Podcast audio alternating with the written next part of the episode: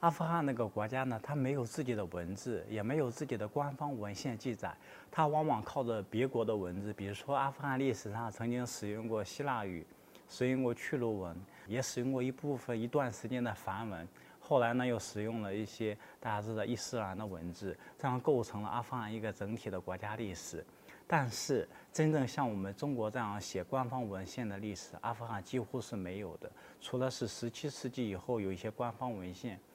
但是，怎么样发现他们过去的历史呢？我们怎样阅读它的过去？所以呢，考古学成了一个最重要的手段。大家也知道，考古学的发展、考古学的启蒙、考古学科这个在人文系统中的建立，并不是那么一帆风顺的。咱们中国讲到考古学，往往大家会追溯到宋代的那时候的金石学，但是在西方，他们也有自己的一个考古学传统。比如说，大家都知道的古物学，他们有一个博物学，他们就是把世界各国的东西收集起来，放在一个房间里面，也有地质化石，也有恐龙化石，各种动物标本，这是一个古物学的概念。早期的时候，当时大英帝国工业革命之后，他们进行全球化的扩张，第一要找殖民地，但是他们在获得了经济利益以及商业利益之后。一些人开始觉醒了，他们发现遥远的东方并不像马可波罗说的那样遍地是黄金，同样也不像某些传教士说的这个地方愚昧不可开化，他们也是有自己文明的。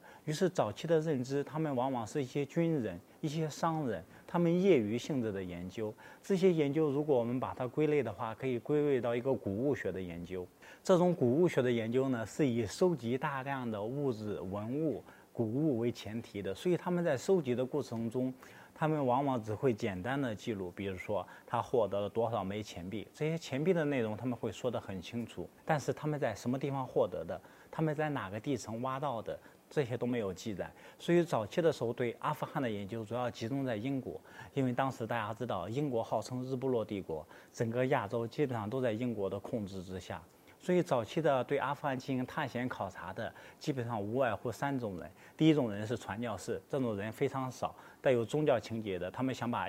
基督教甚至天主教传到阿富汗，这是一类人。第二类人就是商人，他们要帮东印度公司推销产品、推销商品。他们在推销过程中，他们发现了一些遗址，顺便带走了一些重金属，发现了一些古物。另外一种人就是军事间谍。但是影响阿富汗古物研究的最重要的却是军事间谍，因为当时英国和俄国在争夺中亚过程中打得不可开交，所以最早的军事间谍呢，他们往往要踏明所有的路线、所有的山脉、所有的山川河流，在这个过程中，他们发现了一些古代的城市，他们往往记录下来。比如说我们都知道的英国那位人曼森这个人。他呢，就当时受雇于当时的英国的外交部，然后他们把阿富汗境内的所有遗址、所有山川河流都做了记录。